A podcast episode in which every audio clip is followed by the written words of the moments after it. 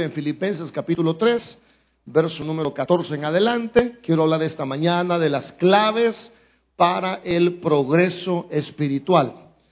Y dentro de las cosas que quiero hablarles es eh, que tenemos un llamado a crecer en la vida espiritual, de perfeccionarnos en la vida espiritual. Y voy a hablar de qué necesitamos, cuáles son las claves para ese progreso espiritual. Así que vamos a leer primero el texto, que es lo más importante de todo en Filipenses capítulo 3, verso 14, y luego vamos a hablar de este tema, las claves para el progreso espiritual. Filipenses capítulo número 3, verso eh, del 14 en adelante. Vamos a buscar ahí el verso 14 eh, dice. Eh, vamos a leer quizás desde el verso 12 para tener un poco más de contexto. Dice, no que lo haya alcanzado ya, ni que sea perfecto, sino que prosigo por ver si logro asir aquello para lo cual fui también asido por Cristo Jesús. Hermanos, yo mismo no pretendo haberlo ya alcanzado, pero una cosa hago, olvidando ciertamente lo que queda atrás, extendiéndome a lo que está adelante. Prosigo a la meta, al premio del supremo llamamiento de Dios en Cristo Jesús. Así que todos los que somos perfectos, esto mismo sintamos y si otra cosa sentís, esto también os lo revelará Dios. Señor, te damos gracias esta mañana porque una vez más estamos frente a tu palabra y queremos dedicar estos minutos que vienen al estudio, a la reflexión y a la aplicación de tu palabra. Señor, te pedimos no ser oidores olvidadizos, danos un corazón receptivo y que sea la obra de tu Espíritu Santo en el corazón de cada uno de nosotros para que este mensaje nos pueda llevar a ese cambio que tú anhelas. En el nombre de Jesús te lo pedimos. Amén y amén. Podemos tomar asiento, hermanos. Eh, quiero hablar de las claves del progreso espiritual y antes de eso quiero contarles que, eh, como les dije al principio, habíamos ido a una vigilia allá en, el, en Azacualpa. Y como les expliqué, Azacualpa queda en la carretera que va, en la calle, más bien no una carretera, es una calle que conduce a la Puerta del Diablo. Si usted sigue, yo no sé cuántos son la Puerta del Diablo, creo que todos conocemos la Puerta del Diablo, ¿verdad? Entonces usted sigue, camina, sigue para arriba, sigue para arriba y hay un tope. Entonces ahí donde la calle topa, ahí se llama Mil Cumbres. En ese tope hay dos calles. Una lo conduce a usted al cantón El Cedro y otro lo conduce, la usted al cantón Azacualpa. Por cierto, quiero contarle que la primera vez que fui, que fuimos con Oscar, que no me deja mentir, eh, la primera vez que fui yo a ese cantón, me invitaron a una vigilia. Y era, me tocaba predicar, casi siempre predico a, la última hora, que son las 11 de la noche. Así que fui yo a ese lugar como tipo 10, voy a temprano, 10 de la noche. Entonces me parqueo cabal en Mil Cumbres, donde está el desvío al cantón El Cedro y al cantón Azacualpa. Me parqué y cabal. Entonces le dije bueno, al pastor Arsenio, pues se llama pastor Arsenio, tiene veintitantos años de ser cristiano. Le voy a hablar para que decirle que ya estoy aquí. En eso iba pasando un señor y se me queda viendo y se regresa. Me dice, mire, eh, ¿qué anda haciendo aquí? Me dijo. A mí le dije que yo soy pastor y vengo a predicar al cantón El Cedro. Vaya, vaya, mire, me dijo. Yo también soy pastor, me dijo. Y mi iglesia queda aquí arriba, me Le voy a dar un consejo, me dijo. No se vaya a mover de aquí, me dijo. Ni se le ocurra meterse usted solo al cantón, ni se le ocurra. Háblele al pastor que lo venga a traer. Imagínese, gran recomendación que me dieron esa noche. Pues así fue que yo llegué por primera vez al cantón El Cedro. Entonces, pero anoche fui al cantón Azacualpa. Entonces fuimos, llegamos al lugar, muy bonito, el, clima, usted sabe, los planes, muy helado, con neblina, estaba lloviendo un poco, de hecho también llovió aquí, ¿verdad? Entonces un clima muy bonito, llegamos, como les conté, vi la iglesia bien bonita, éramos eh, cuatro predicadores, yo pedí ser el primer predicador porque le dije, mire pastor, yo quiero predicar primero porque me quiero regresar temprano, porque hoy es domingo. Entonces eh, me dieron el privilegio de predicar, prediqué, llegaron unos amigos pastores que también iban a predicar, entonces eh, después de predicar me llevaron a comerme el refrigerio, que eran dos pupusas con un tamal súper bueno, por cierto. Y mientras yo estaba comiendo, un amigo pastor estaba predicando. Entonces, después de cenar, dije, voy al baño para luego irme. Y cuando iba al baño, escuché un pedacito del sermón de, este pastor. Y, y, decía algo así, decía, decía el pastor, hay mucha gente en la iglesia, decía, que sigue con las mismas mañas. Tienen muchos años de ser cristianos, pero siguen con las mismas mañas. Siguen con el mismo chambre, dijo, siguen con la misma murmuración, siguen con las mismas malas costumbres. Entonces, me llamó la atención esa parte del sermón y le voy a ser honesto. Yo dije dos cosas. Dije, esto es muy repetitivo, o sea, eso es un mensaje muy repetitivo. Siempre dicen lo mismo, que no cambiamos, que no dejamos el chambre, que somos los mismos, que somos con mañas. Dije, esto es muy repetitivo y también dije, esto es muy duro, lo que el pastor está diciendo es muy duro. O sea, lo está diciendo muy pesado, está, está muy golpeado el sermón. Pero dije, yo no voy a criticar porque Dios usa a cada pastor de diferente manera. Pero hoy en la mañana, ya más frío, ya más calmado, me puse a pensar en las palabras del pastor amigo mío. Y aunque suenen duras y suenen repetitivas, son ciertas. O sea, yo sé que suena duro eso y que es muy repetitivo, que los sermones casi siempre redundan en lo mismo, pero es cierto. La gente en las iglesias sigue con la misma maña, la misma costumbre, o sea, somos los mismos siempre. Entonces, eh, yo por eso esta mañana quiero hablar de cómo alcanzar el progreso espiritual, porque en vez de juzgarlos, mejor yo lo voy a capacitar a usted cómo se alcanza el progreso espiritual. ¿Sí? Ahora, en esto del progreso espiritual hay como dos extremos. Un día de eso estaba viendo en YouTube un video que se llaman videos reacciones. Es decir, alguien publica algo y luego hacen un video reaccionando acerca de lo que el otro publicó. Y había un pastor que estaba haciendo un video reacción de un sermón de Dante Gebel. Y dice el pastor, oigamos lo que dice Dante Gebel. Y Dante Gebel estaba predicando que la salvación no era por guardar el sermón del monte. Él decía, quiero decirles, dijo, que el sermón del monte eh, nadie se va a salvar por guardarlo, por la sencilla razón de que nadie lo puede guardar a, plenitud. Entonces el pastor que estaba criticando, el pastor Gebel, dijo, bueno, pero si Dios nos ha dado órdenes, si Dios nos ha dado leyes, nos la ha dado para que la cumplamos. Y ese era el pleito. Que el pastor Dante Gebel decía que la salvación no se alcanza por guardar el sermón del monte, y el pastor que lo estaba juzgando, el pastor decía, bueno, sí, hay que cubrir el sermón del monte para salvarse. Bueno, yo honestamente estoy de acuerdo con el pastor Dante Gebel en una parte, y la parte que estoy de acuerdo es esta. Bueno, voy a hacer un sermón reacción ahorita. Nadie se va a salvar por guardar el sermón del monte. Y eso, eso es cierto. Por la sencilla razón que nadie lo va a poder guardar totalmente.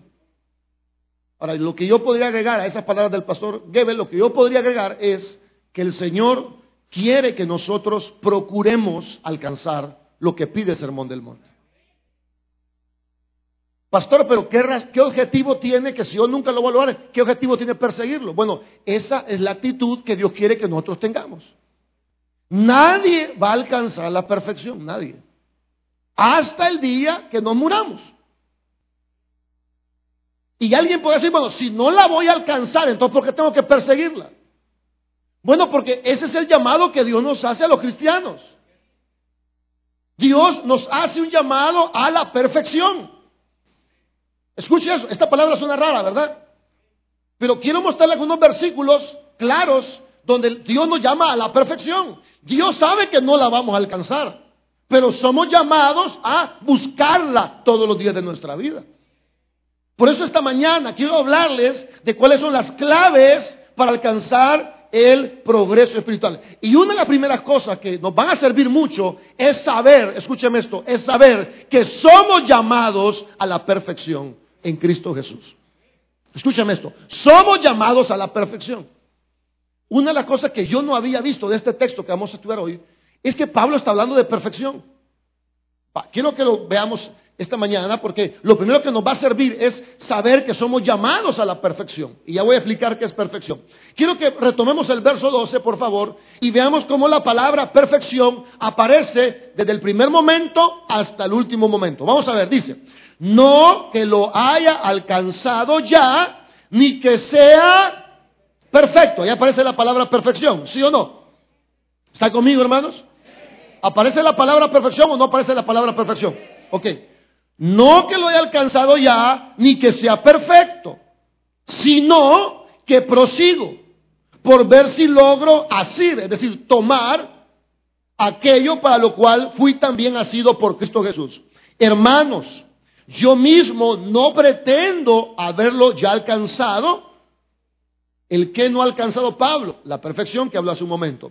Pero una cosa hago, olvidando ciertamente lo que queda atrás y extendiéndome a lo que está delante, prosigo a la meta, la meta es la perfección, al premio del supremo llamamiento de Dios en Cristo Jesús. Así que todos los que somos, ¿qué dice? Perfectos, esto sintamos, y si otra cosa sentís, esto también, ¿qué dice hermanos? Ahora, no sé si usted lo notó, pero Pablo está hablando de la perfección. Y dice, yo no pretendo haberlo alcanzado ni soy perfecto. Y al final dice, y todos los que somos perfectos pensemos en esto. Una de las cosas que yo no había visto, son esto, yo no lo había visto, y es que Pablo está hablando de perfección. Y él dice, yo no he alcanzado la perfección, y eso es humildad, pero yo prosigo. O sea, yo progreso. Yo voy hacia adelante. Y eso de ir hacia adelante es parte de la madurez. Porque Pablo termina diciendo, y todos los que somos perfectos, pensemos también de la misma manera. Una de las características de la madurez espiritual es que usted quiere proseguir hacia adelante. Pastor, ¿cómo, ¿cómo sé yo que estoy madurando? Porque usted cada día quiere ir progresando en su vida espiritual. Ahora, si usted es una persona que está muy cómoda como está y no quiere más, entonces usted no está madurando. Hello. Ahora, ¿qué significa ser perfectos? Eso es importante aclararlo. ¿Qué significa ser perfectos? Bueno, dentro del contexto, dentro del contexto, vamos a encontrar que una de las cosas de la gente madura o perfecta es que no confían en sí mismos para la salvación. Hablaba con una hermana eh, de una línea pentecostal y me decía, hermana, mire, pastor, qué gusto conocerlo, yo lo vi cuando usted empezó y va contándome cosas. Bueno, hermana, qué bueno, qué bueno que está en la iglesia. Sí, me estamos buscando la salvación, me dijo.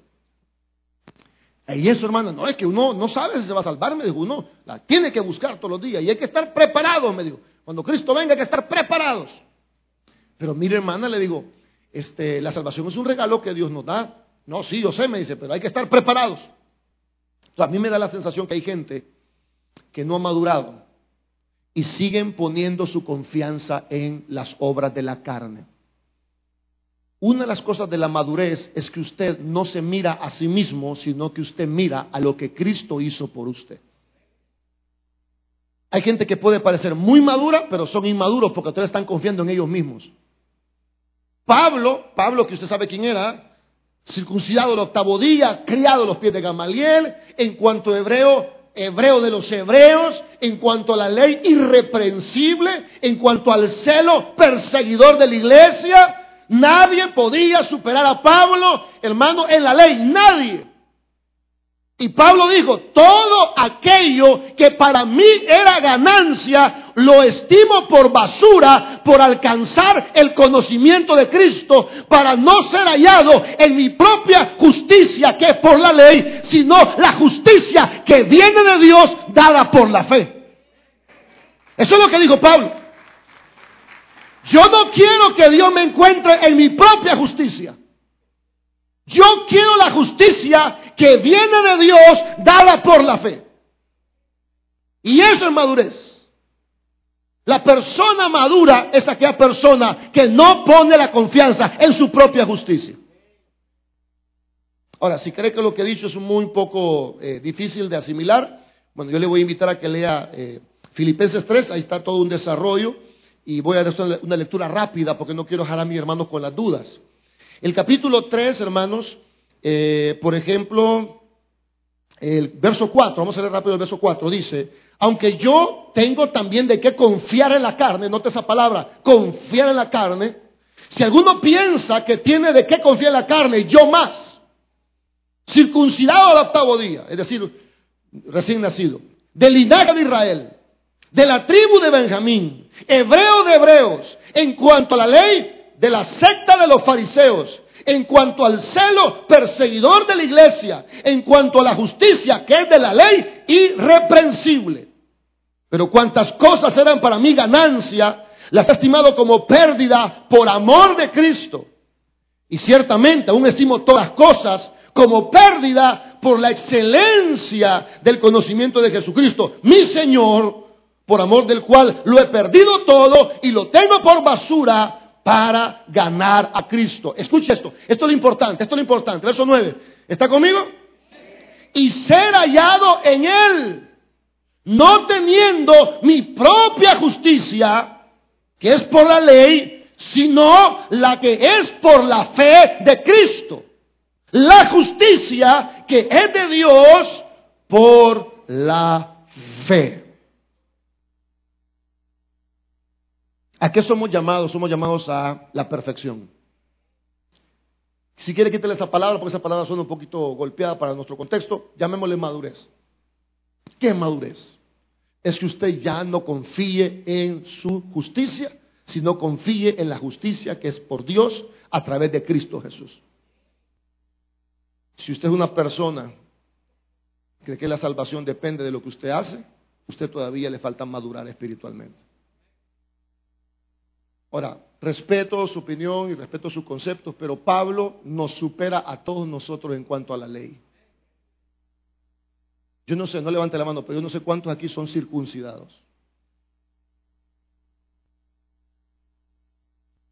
Quizás habrá uno o dos por ahí.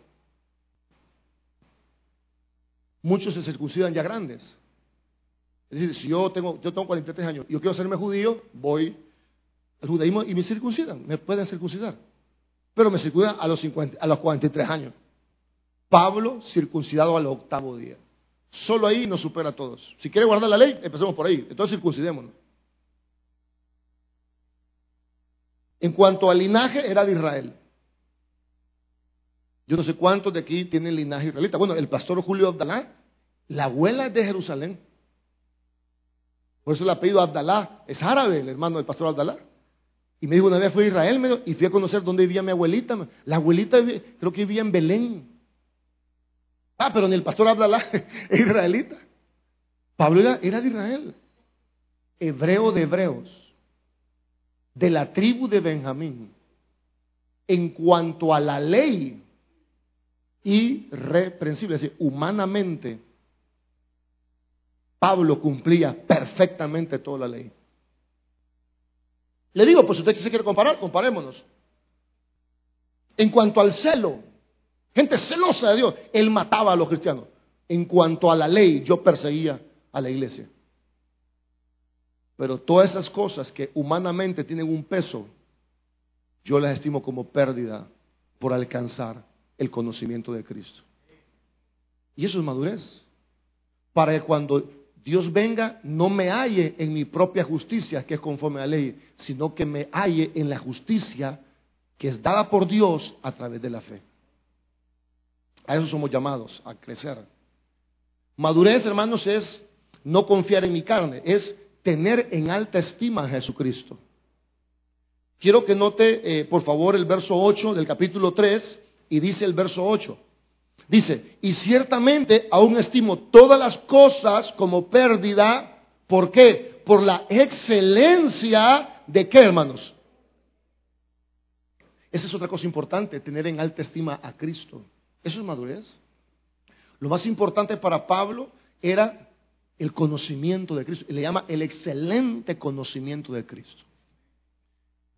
Muchas veces nosotros eh, como cristianos tenemos, como dijo el hermano Omar en la mañana, tenemos a Dios como en segundo, como en tercero, como en cuarto, como en último lugar. Madurez es que usted tenga a Dios en el primer lugar de su vida. Madurez, hermanos, es que eh, nosotros seamos como el Señor. Pablo dijo, sean imitadores de mí como yo soy imitador de Cristo. Ser perfecto significa parecernos a Dios. Efesios 5, 1 dice, sed imitadores de Dios como hijos amados. ¿Cómo es Dios? Bueno, Dios es amor, Dios es justo, Dios es santo. ¿Está conmigo, hermanos? Eso es perfección. Perfección es que yo no confío en la carne, es que yo tengo en alta estima a Jesucristo, es que yo me quiero parecer al Señor, quiero alcanzar. Yo no sé cuántos saben que hay un texto que dice que Dios constituyó a unos apóstoles, profetas, maestros, evangelistas, para perfeccionar a los santos. ¿Han leído ese versículo? Para que lleguemos a la estatura del varón perfecto que es Cristo Jesús. Entonces, una de las cosas que quiero decirles esta mañana es que como cristianos somos llamados a la perfección. Hello. Ese es el llamado que tenemos nosotros. Usted es llamado a conocer, a, perfeccionarse en el conocimiento de la Biblia. Por eso cuando el autor de Hebreos, escribe Hebreos, dice, y algunos de ustedes, debiendo ser ya maestros, o sea, da por sentado que el cristiano debe ir creciendo en el conocimiento de la palabra del Señor. Debiendo ustedes ya ser maestros, tengo que volverles a enseñar las mismas cosas. ¿Cuántos saben que ese texto existía? ¿Sabían que ese texto existía? Sí, ¿verdad? Entonces Pablo le dice, eh, bueno, pero no es Pablo, pero el escritor de los Hebreos, que algunos creen que es Pablo, decía, debiendo ustedes ser ya maestros, después de tanto tiempo, tenéis necesidad de que os vuelva a enseñar los primeros rudimentos de la palabra de Dios y habéis llegado a ser tales que tenéis necesidad de leche y no de alimento sólido. Entonces, a veces hay creyentes que siguen confiando en su carne, que no ponen a Cristo en primer lugar, diciendo que deberían de ser maestros. Bueno, si usted tiene más de 10 años en la iglesia, usted debe ser ya maestro de la Biblia. Hello. Porque después de tanto tiempo lo que se espera es que la gente crezca, que crezcamos. Y no que seamos niños que nos vuelvan a decir las mismas cosas. Porque una característica de los niños es que usted les vuelve a repetir las mismas cosas.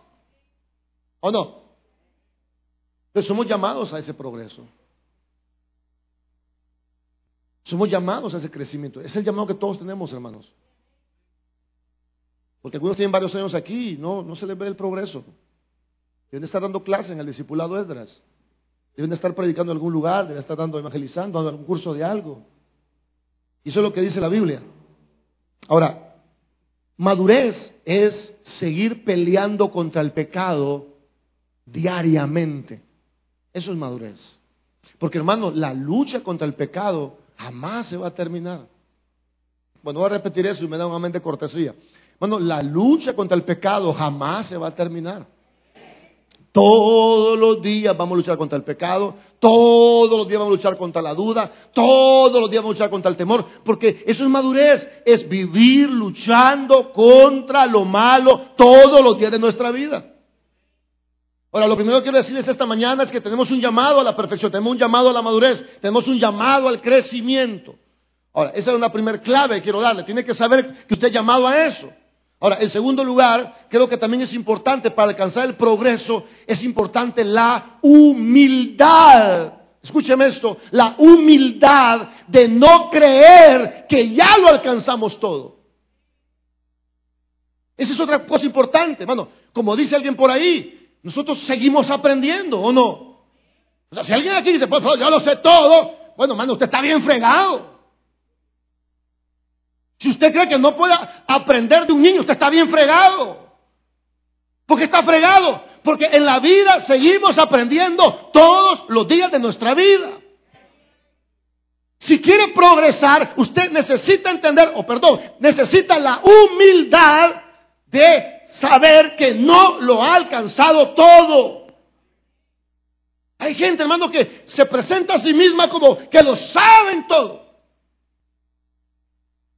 Bueno, quiero decir algo a esa gente. Ni a un Pablo creía eso.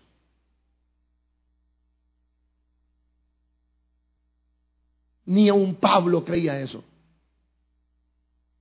Y eso que Pablo era circuncidado. Bueno, y la historia, la historia que les acabo de contar. Hermanos, si queremos progresar eh, eh, espiritualmente, queremos avanzar, necesitamos no solo reconocer que tengo un llamado, sino que también tengo que tener la humildad de reconocer que no lo he alcanzado todo.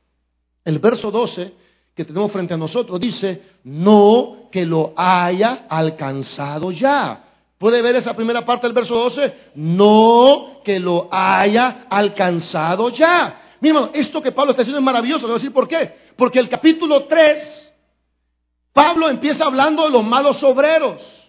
Pablo dice, cuídense de los malos obreros, cuídense de los perros, dice, mutiladores del cuerpo. Él está hablando de los judíos que decían que para ser salvo había que circuncidarse. Esa gente que aparentaba, hermano, ser irreprensible, esa gente que aparentaba ser perfecta. Pablo dice, señores, yo les voy a decir algo, yo no lo he alcanzado todo. Y eso es humildad de parte de Pablo. Si nosotros queremos progresar espiritualmente, tenemos que entender que por mucho que hemos logrado, no lo hemos alcanzado. El problema es que estamos viendo todo lo que hemos logrado, pero no estamos viendo todo lo que nos hace falta. Escúcheme. En esta carrera cristiana, usted no puede correr viendo para atrás. Ningún corredor profesional corre viendo para atrás. ¿Por qué? Porque es imposible avanzar si usted está viendo para atrás. No mire lo que ya logró. Es ciertamente eso queda atrás. Hoy extiéndase hacia lo que está adelante. Eso es lo que la Biblia dice. Hay gente, yo, yo, yo leo la Biblia, yo oro, yo, ¿Por qué ve para atrás? Vea para adelante. El problema de nosotros es que estamos viendo lo que ya logramos y no vemos lo que nos hace falta lograr. Y eso requiere humildad. Requiere que usted tenga presente que nos hace falta muchísimo. Yo no soy perfecto, dice Pablo. Uno de los grandes problemas de los predicadores, y me incluyo, es que queremos presentarnos aquí como los seres idóneos y perfectos.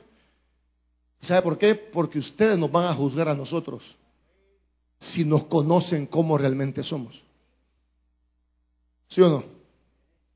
Entonces, cuando se para un pastor a decir la verdad, no, estoy diciendo que la verdad sea, eh, sea agradable escucharla, no estoy diciendo que el pastor debe ser un mundano de primer nivel, solo estoy diciendo que cuando alguien se para y dice, mire, yo pienso esto, la gente, oh, el pastor piensa eso. ¿y, usted qué se cree? ¿Se cree el más maduro de todos?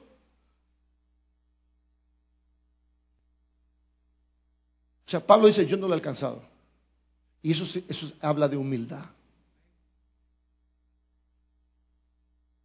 Yo la gente que cree que se, yo reto a la gente que cree que es algo, que deje de ver lo que ya alcanzó y vea lo que le hace falta alcanzar. Ahí se va a dar cuenta que usted y yo seguimos aprendiendo en esta carrera. Claro, usted no toma, no fuma, no baila y eso ya es pasado. ¿Qué más ha alcanzado? No. Para, progresar, hablando del progreso espiritual, necesitamos nosotros eh, considerar que no lo hemos alcanzado todo. Eh, quiero leer este versículo en otra versión. Dice así, con esto no quiero decir que yo haya logrado hacer todo lo que he dicho una de las cosas que vemos aquí en este versículo es que eh, Pablo era muy humilde y reconocía que no lo había alcanzado. Y eso trae progreso. Por ejemplo, si usted no sabe cocinar y anda ahí intoxicando a su familia, quiero decirle algo. Necesita tomar un curso de cocina, hermano. Sea humilde, vaya aquí al CFL, siéntese y aprenda a no intoxicar a su familia. No, eso de intoxicar es una broma porque los veo muy serios. O sea, hay gente que cree que puede poner uñas acrílicas porque una vez las puso y, las quedan todas pandas, se despegan. No, si quiere, páguele una maestra que le explique cómo se ponen esas cosas. Yo veo, eh, con las disculpas del caso, mis hermanos que andan en moto, yo veo en algunos hermanos que andan en moto un desconocimiento total de andar en moto. Pero se caen, pues tienen accidentes, pues se raspan, porque no son humildes de invertir en un curso de motociclismo. ¿Usted cree que porque ya maneja ya puede? Acelerar la moto cualquiera puede. Quitarse un golpe requiere técnica. Saber frenar una moto requiere técnica. Ah, pero como en El Salvador somos campeones, en El Salvador todos lo sabemos. O sea, somos todos. Somos veterinarios, somos doctores, somos albañiles, somos ingenieros, somos astronautas, hasta pastores. No ha leído la Biblia completa ni una vez y ya están diciendo, el pastor es cucado. Hermano, yo, como, Pablo decía, si usted que tiene que jactarse, yo más. criado a los pies del tabernáculo central, criado a los pies de la evangélica. O ¿usted cree que porque leído un capítulo ya lo sabe todo? No va a poder avanzar. Pablo es una persona humilde y dice, yo no pretendo haberlo alcanzado. Necesitamos esa humildad, hermanos, y es esa manera en la que vamos a progresar. En, tercer lugar, quiero que vea la segunda parte del verso 12, verso 12, la segunda parte. ¿Está conmigo todavía, hermano? ¿Ok? Si no, ¿ok?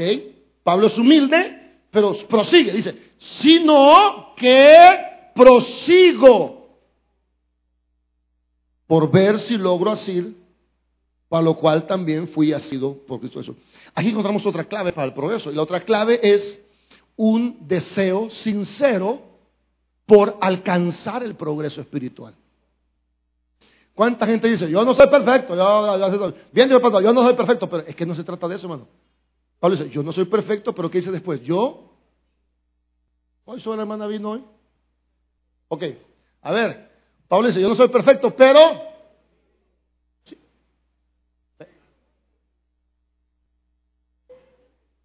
¿Qué puedo ver yo en esa palabra? ¿Qué, ¿Qué puedo ver yo ahí?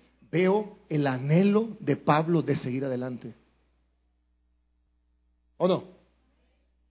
Si queremos progresar espiritualmente, tenemos nosotros que tener un sincero, un sincero deseo por alcanzar esa perfección.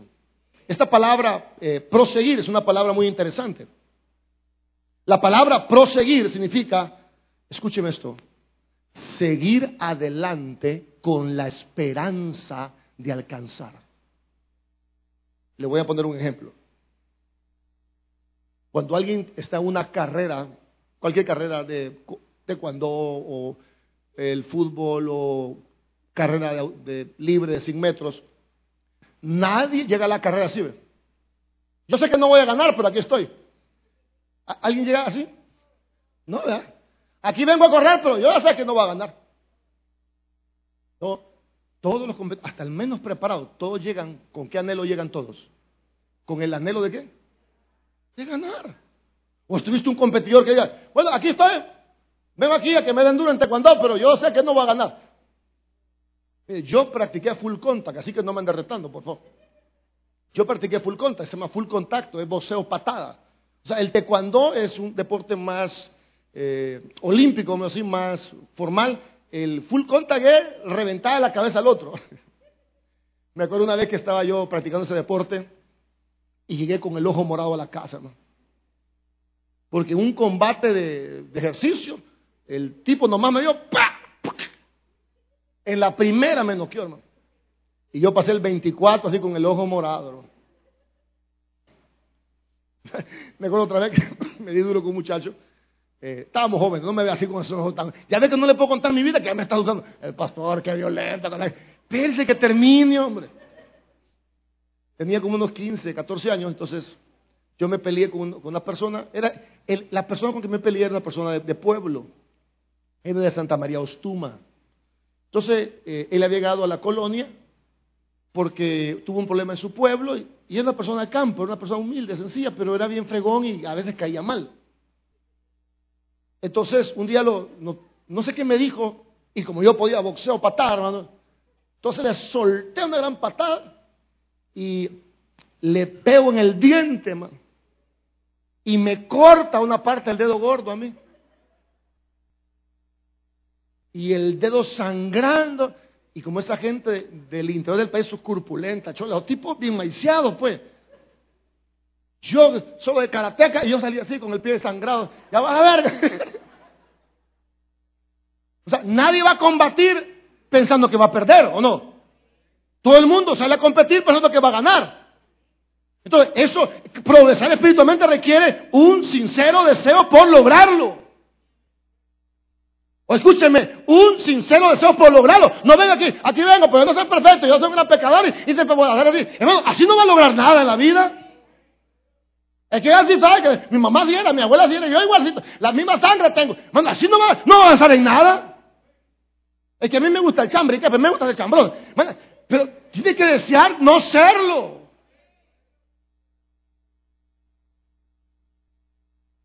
Prosigo. A mí me gustó mucho la actitud del equipo salvadoreño nuestro que viva la selecta. Ay, sí despiertan, vean. Carnales, arrepiéntanse. No me gustó la actitud. Peleaban todas las pelotas. Y dijeron, eh, la gente de Panamá dijo que, que Panamá va a ganar, que un montón de cosas que dijeron. Me gustó la actitud del Salvador, me gusta la actitud de esta selecta, me gusta mucho.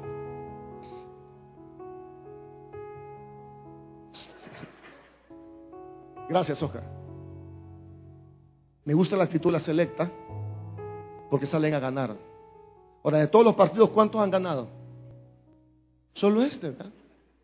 Pero todos los partidos salen a... Y han perdido, ¿verdad? Ahora, ¿eso lo ha desmotivado? Sigan en la, la competencia. Entonces, esa es la actitud que tenemos que tener nosotros. Un sincero deseo por alcanzar el progreso espiritual. ¿Vamos a fallar? Claro que vamos a fallar. ¿Vamos a cometer errores? Claro que vamos a cometer errores. ¿La vamos a regar? Manos, yo la he regado miles de veces. Pero prefiero dar la cara y decirle, Señor, perdóname, que esconderme como Adán se escondió en las excusas. Porque hay gente que dice, para hacer como esa gente mejor no soy nada. Esa es una excusa, hermano. Es una excusa para esconder su mediocridad. Es que mire, yo no sirvo porque hay un montón de gente hipócrita. Esa es una excusa, porque el compromiso es personal, cada uno con el Señor. Y muchas veces lo que hacemos es ocupar de excusa a la gente para no hacer lo que le toca hacer a usted. Entonces necesitamos tener ese anhelo. Eso va a alcanzar el progreso cuando usted lo desea. Pablo dice, yo prosigo. Y eso nos habla de empeñarse por alcanzar algo. Termino con esto. Ayer conocí a una persona mexicana. Eh, estoy saliendo con el pastor Junior a dar unas vueltas en moto. Y nos reunimos los sábados en el Taber Central y salimos a dar una vueltecita. Ah, pues ayer llegó un mexicano. Yo le vi el acento bien raro, que órale pues, que no, carnal. Y este hermano dije. Y después me di cuenta que era mexicano. Dice, él tiene 65 años y anda dando la vuelta en toda Latinoamérica. Iba para la Patagonia en moto. Según entiendo, Patagonia queda en Argentina, ¿verdad? Sí. Entonces, viene de México y va para la Patagonia. Y le preguntó el pastor Junior, mire hermano, le dice, ¿y usted por qué anda dando la vuelta en moto? Ah, otra cosa, y anda solo. Un gran motorón, hermano, y anda solo, desde México hasta la Patagonia. Le dijo, es que mire, yo tengo un amigo, le dijo, que tiene 69 años. Mi amigo ya fue dos veces a la Patagonia. La primera vez que salió, lo agarraron los, eh, los Zetas y lo quisieron matar. Algo así, entendí yo. Pero siguió a la Patagonia. Y después fue otra vez a la Patagonia y en Panamá lo asaltaron. Y me dice la persona, mi amigo tiene 69 años y lo logró. Yo tengo 65, digo. Y no puede ser que esta persona de 69 lo ha hecho dos veces y yo ninguna vez. Así que agarró su moto y va para la Patagonia. Y le preguntó al pastor, mire, ¿y usted de qué trabaja? Ah, yo soy coaching empresarial, le dijo. Y su trabajo le permite dar el viaje. Sí, le digo, porque ando en mi computadora. Yo me conecto a cualquier país y trabajo con mis clientes. Yo le aseguro que ese hombre vaya a la Patagonia. ¿Sabe por qué? Primero porque ya salió de su país. Segundo porque se ha propuesto llegar a la Patagonia. Le hago una pregunta, hermano. ¿Cuáles son sus propósitos en su vida? ¿Hacia dónde va usted, hermano?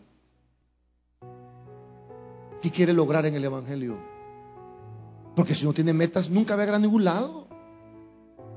Si usted tiene el deseo sincero, usted lo va a lograr. Pero nadie lo va a obligar. Porque en la salvación hay una responsabilidad humana.